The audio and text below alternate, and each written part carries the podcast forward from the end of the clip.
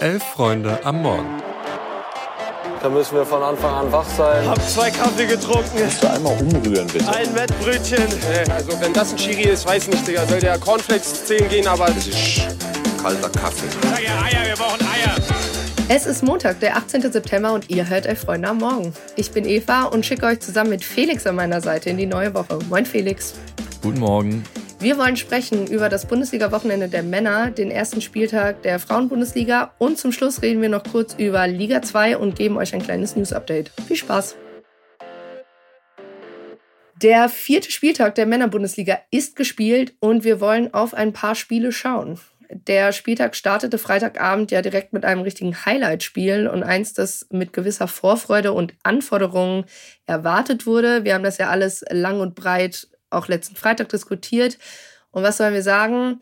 Ich denke, diese Erwartungen wurden schon erfüllt. Das Spiel war von Anfang an extrem unterhaltsam. Beide Teams gingen mit dem sogenannten offenen Visier in das Spiel hinein. Früh trifft Kane dann nach sieben Minuten zum 1-0 für die Bayern nach einer Ecke. Bayer Leverkusen schwimmt dann kurz und es sieht nach so einer typischen Bayern-Dominanz aus. Nach sieben Minuten ist das Spiel quasi entschieden.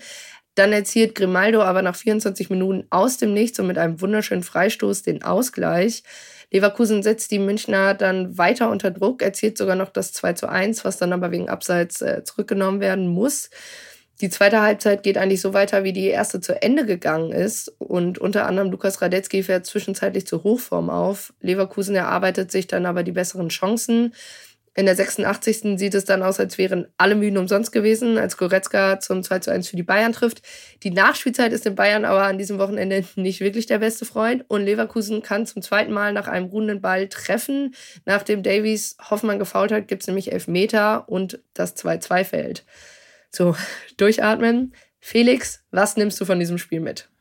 Ja, Leverkusen bleibt Tabellenführer nach einem Spiel, das, wie du sagst, extrem unterhaltsam war. Auch viele kleine Momente einfach in dem Spiel, wo man Spaß hatte beim Zuschauen. Mal eine feine Ballannahme, mal hier ein Versuch von Boniface von der Mittellinie. Das waren gerade einfach die beiden besten Mannschaften der Liga, die da aufeinander getroffen sind. Trotzdem finde ich, ist das Spiel unter anderem so unterhaltsam, weil man den Teams dann die Länderspielpause doch anmerkt. Also man sieht vor allem im mannschaftstaktischen Bereich, was die Raumaufteilung etc. angeht, dass da noch Luft nach oben ist und dass sie, glaube ich, beide ein bisschen aus dem Rhythmus gekommen sind. Das wird in ein paar Wochen nochmal ganz anders aussehen. Aber, und das ist wohl das Wichtigste, auch auf die gesamte Saison gesehen, Leverkusen ist absolut konkurrenzfähig und sind mindestens auf Augenhöhe mit den Bayern, verdienen sich den Punkt am Ende, der, wie du gesagt hast, durch einen Elfmeter entstanden ist, der zumindest auf, von Bayern Seite sehr kritisiert wurde. Um die Situation nochmal kurz zu beschreiben, Jonas Hofmann läuft da mit dem Ball aus dem Strafraum quasi heraus. Von hinten möchte er Alfonso Davis den Ball dann durch die Beine von Hofmann spielen und trifft ihn eigentlich recht eindeutig am Bein.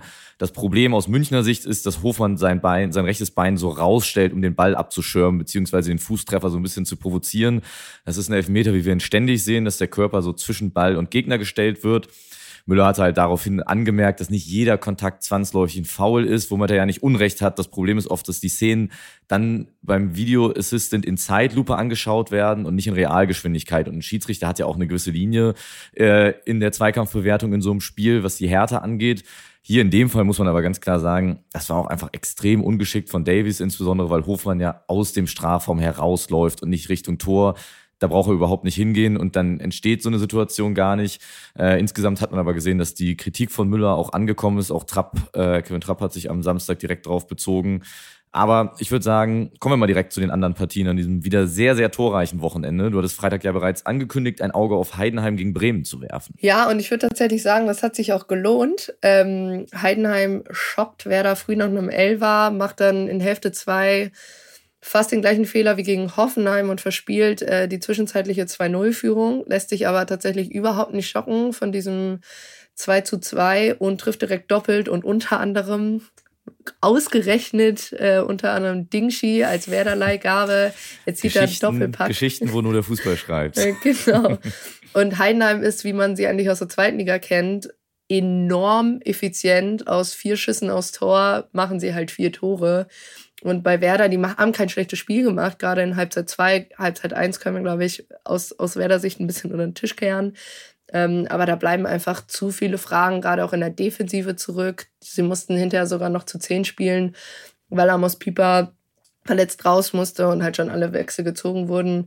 Aber natürlich auch an unserer Stelle, denke ich mal, ähm, Gratulation an den FC Heidenheim zum ersten Bundesligasieg und auch an den offiziellen Rekordtrainer äh, Frank Schmidt.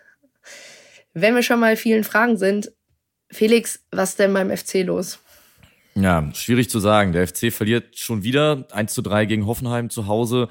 Und das in einer Art und Weise, wo man sagen muss, das ist so ein Spiel, das du verlierst, weil es aktuell einfach nicht läuft. Vor der Partie wurde anlässlich des 100-jährigen Jubiläums der Müngersdorfer, des Müngersdorfer Stadions noch eine großartige Choreo präsentiert, aber quasi direkt rein in die Choreo äh, macht Hoffenheim schon nach 49 Sekunden das 1 zu 0. Das 2-0 fällt dann in der 28. Minute nach einer Rettungsaktion von Torwart Schwebe, die dann direkt bei Grillitsch landet, der den dann aus 55 Metern ins leere Tor schießt. Das ist dann das ist dann so und bekommst dann in der 48. Minute bei einer Handabwehr von Wout Wechhorst keinen Elfmeter, den, glaube ich, andere Schiedsrichter bestimmt gegeben hätten. Und dann verlierst du eben schon wieder. Es läuft gerade einfach nicht beim FC, aber sie sind nicht die einzigen, denn gleich fünf weitere Teams stehen nach dem vierten Spieltag noch ohne Sieg da. Bochum, Gladbach, Augsburg, Darmstadt und Mainz konnten bislang ebenfalls noch nicht gewinnen. Und äh, wenn ihr noch mehr darüber holen wollt, wollt, warum Stuttgart am Freitag Tabellenführer werden könnte und Gladbach ein kleiner Garant für vogelwilde Spielverläufe ist, ab 11.30 Uhr findet ihr hier das Themenfrühstück im Feed, wo das alles nochmal ausführlich besprochen wird. Bevor wir uns weiter um die Geschehnisse des Wochenendes kümmern, hier aber noch ein Hinweis in eigener Sache.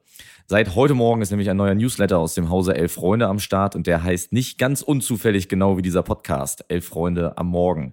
Wo ihr den findet und was euch dabei erwartet, das erzählt euch jetzt Elf Freunde Redakteur und Kollege Max Nölke, der bei dem Newsletter für euch hinter den Tasten sitzt. Ja, moin zusammen. Ich freue mich wirklich sehr, dass der tägliche Newsletter Elf Freunde am Morgen jetzt an den Start geht. Er wird werktags um 7 Uhr bei euch im Postfach landen, sofern ihr ihn denn abonniert habt. Und dort werden wir euch mit den Themen des Tages versorgen, mit den heißesten Transfer-News. Wir werden die Spiele vom Vorabend klug einordnen, behaupte ich jetzt einfach mal. Und darüber hinaus wird es verschiedene Rubriken geben. Es wird ein tägliches Rätsel geben. Wir werden an historische Ereignisse erinnern, vergessene Bundesligaspieler rauskramen. Und ich glaube, das wird richtig gut. Und wenn ihr Bock drauf habt, dann abonniert das Ding über elffreunde.de slash newsletter. Da findet ihr auch alle weiteren Informationen zu unserem Newsletter-Angebot. Und bis dahin einen schönen Montag. Ja, den Link zur Anmeldung für den Newsletter findet ihr auch in den Show Notes zu dieser Folge. Und wo die einen den vierten Spieltag hinter sich lassen, ist bei den anderen der erste Spieltag am letzten Wochenende erst gestartet.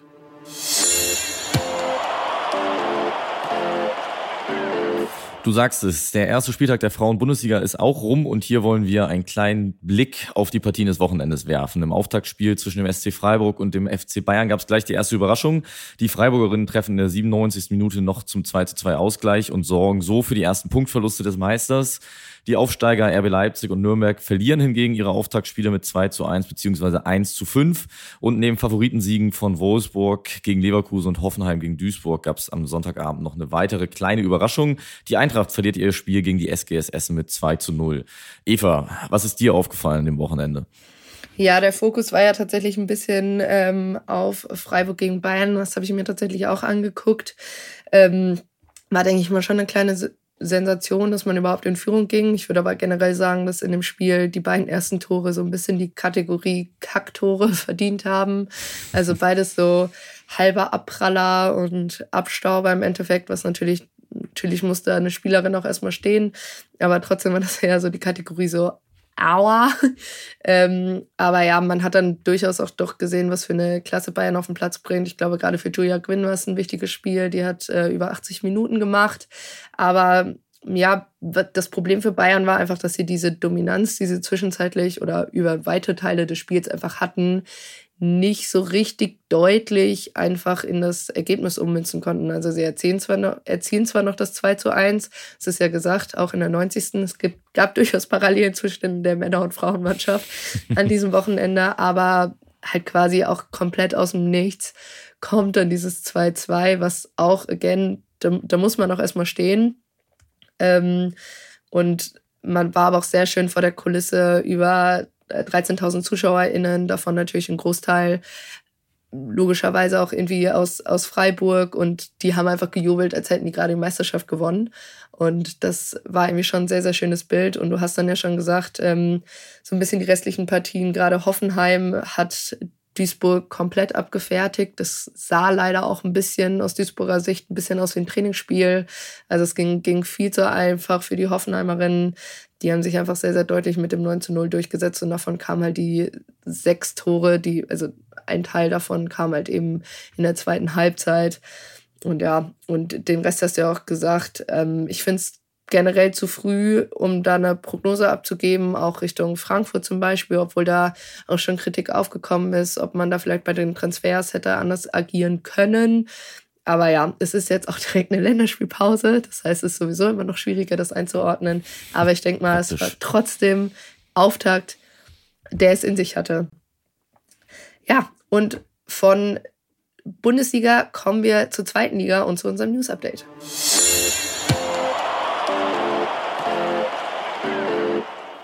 Die zweite Liga hat uns direkt mit 37 Toren an diesem Spieltag aus der Länderspielpause begrüßt. Die DFB-Taskforce hat zwei Mitglieder weniger und für die Spanierinnen gibt es noch kein Zurück zur Normalität. Ja, die zweite Liga der Männer hat ja auch gespielt an diesem Wochenende. Und Felix, bei sechs von diesen 37 Toren warst du live dabei. Wie war es denn am Millantor? Genau, meine Stimme ist auch noch leicht angeschlagen, hört man, glaube ich. äh, St. Pauli gewinnt mit 5 zu 1 gegen Holstein Kiel. Und ich weiß, das hört man öfter, aber ein Tor schöner als das andere. Vier Weitschusstore außerhalb des 16ers von St. Pauli. Und wer sich die Highlights noch nicht angeschaut hat, unbedingt nachholen. Das ist wirklich unabhängig vom Fanlager sehr, sehr schön anzusehen. Und auf Twitter kamen bereits die, kamen die ersten Vorschläge, dass St. Pauli vielleicht einfach alle Tore bei der Wahl zum Tor der Woche diese Woche stellen könnte. Ähm, aber auch ansonsten war das ein sehr, eine sehr überzeugende Leistung von St. Pauli. Kiel war vor dem Spiel ja Zweiter. Also es kann durchaus als Statement-Sieg auch in Richtung der nächsten Wochen, wo es gegen Schalke, Hertha und Nürnberg geht, äh, gesehen werden. Und ich glaube, dass die sich anschicken, da wieder vorne mit dabei zu sein, diese Saison. Aber ich glaube, das Highlight-Spiel fand aus neutraler Sicht wohl am Samstagabend statt.